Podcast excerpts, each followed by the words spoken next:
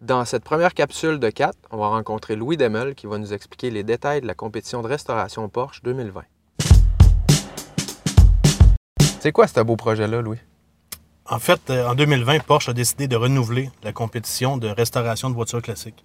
L'année passée, ça a été un succès pour eux. Porsche veulent qu'on mette de l'avant euh, la restauration, ben, comme ça le dit, de voitures classiques, bien entendu. les gens peuvent venir au service pour réparer des véhicules neufs, que ce soit sous garantie ou non, mais les gens peuvent aussi venir avec des voitures euh, d'époque euh, pour faire de la restauration.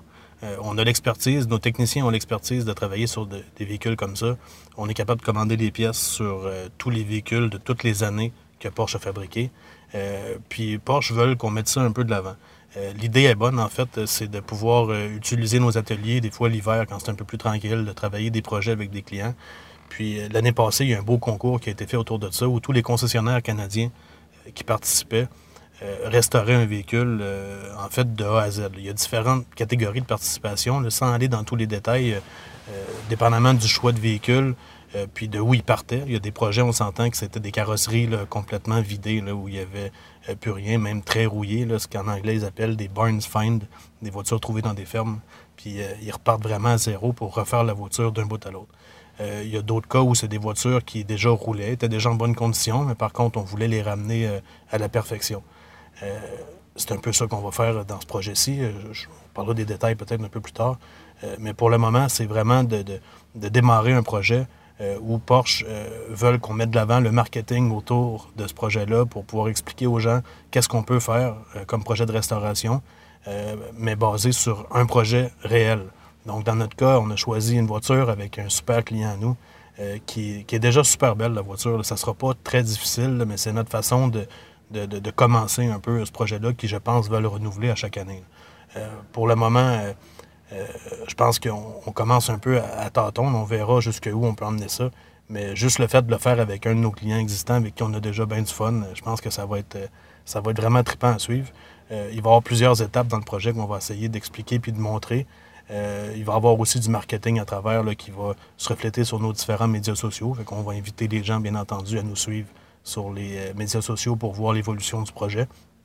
On va essayer de faire une page aussi où les gens vont pouvoir aller puis voir toutes les étapes et les détails vraiment concrets euh, du projet. Puis euh, par la suite, à la fin, avec Porsche et les autres concessionnaires, il y aura une remise de prix euh, qui sera une finale canadienne qui reste, je pense, à décider où ça va être. Mais l'année passée, c'était à Tremblant, au Mont-Tremblant, pendant un week-end de course.